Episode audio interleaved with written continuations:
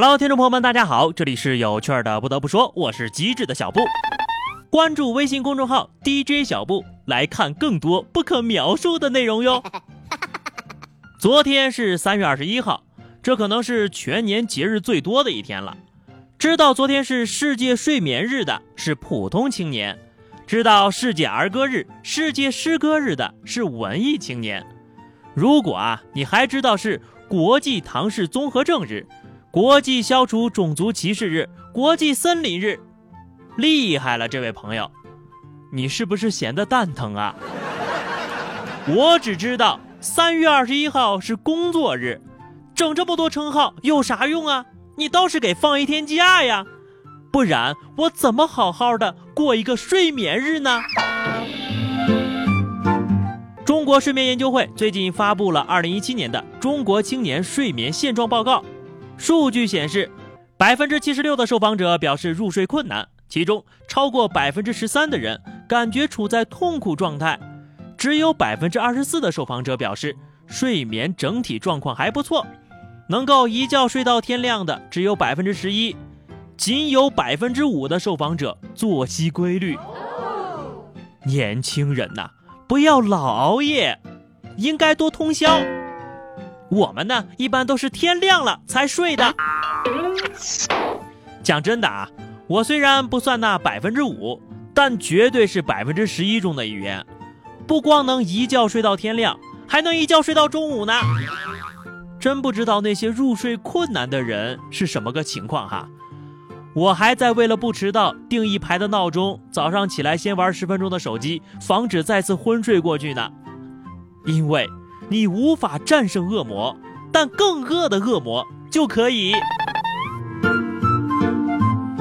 修仙入我心，忘记海洛因。最新发现啊，一股来自东方的神秘力量，竟然可以轻轻松松的戒掉毒瘾。说美国一小伙失恋之后呀，成了瘾君子。一次偶然的机会，他接触了中国的网络小说，从此一发不可收拾呀。小伙说了。过去我回家后只想着吸毒，现在我回家后满脑子想的都是中国小说。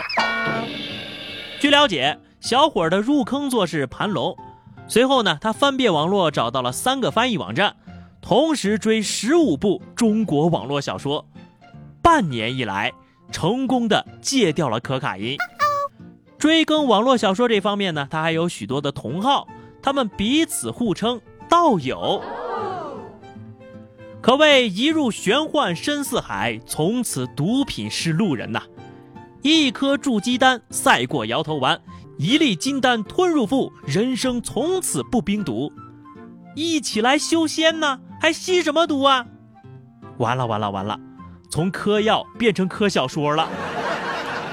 这件事情呢，告诉我们一个事实：老外也是有字幕组的呀。小伙子，我看你很有灵根。怎么样？入我看完这章就睡觉，共同探索仙界的奥秘吧。美国有好莱坞，韩国有韩剧，中国有玄幻小说，而且威力竟然已经可以达到可卡因级别了。吸毒只能让你产生幻觉，看中国小说让你修仙，让你穿越，还能让你进阶，一举好几得呢。戒掉了老婆和毒瘾。以后就差吃饭了，哥们儿呀，下一步可以多学学辟谷。长知识时间到了，据说呢，人类的成瘾机制是类似的，都是由刺激多巴胺分泌或不许被重新吸收造成堆积效果。所以呢，抽烟会分泌多巴胺，就会抑制食欲，因为呢，吃饭也会产生多巴胺。人可以通过对别的活动上瘾转移注意力，好比啊，为什么许多人戒烟的时候喜欢吃零食、嚼口香糖？这也就可以解释为什么我会对烧烤、小龙虾、手抓饼上瘾了。我觉得除了以上说的那些啊，养宠物也会上瘾，而且还会提高工作效率呢。日本广岛大学的一项研究表示。看到萌萌的动物宝宝照片，会让你更加集中注意力，在做任务的时候更加谨慎，更好的完成工作。但要是换成成年动物的照片，就没有那么明显的效果了。思思刚才试过了，是真的。他表示，不能吸小奶猫的时候会出现严重的戒断反应，无法工作。吸口小奶猫，精神一上午。不过呢，我不是很喜欢猫啊。动物宝宝的话，鸡蛋算不算呀？看完了还能吃呢。说到吃，跟大家说一个像假新闻的真事儿。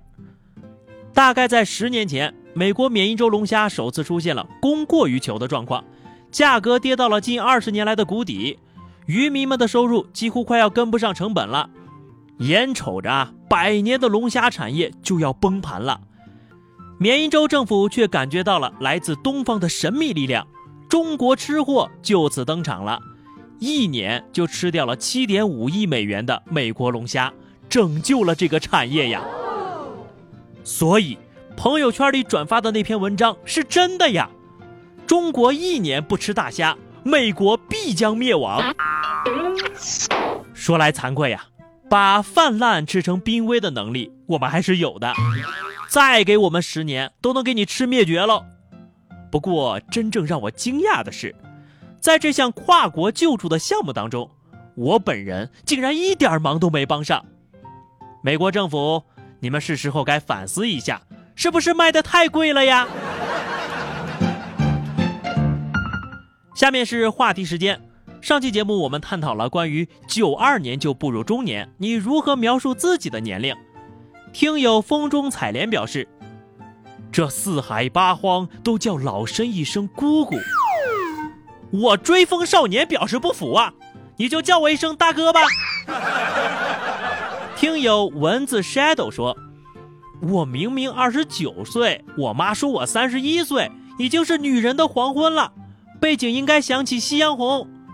呃，这个音乐呢，我们这儿没有版权，我还是给你唱一下吧。最美不过夕阳红。听到歌词了吧？说明你还是很美的哟。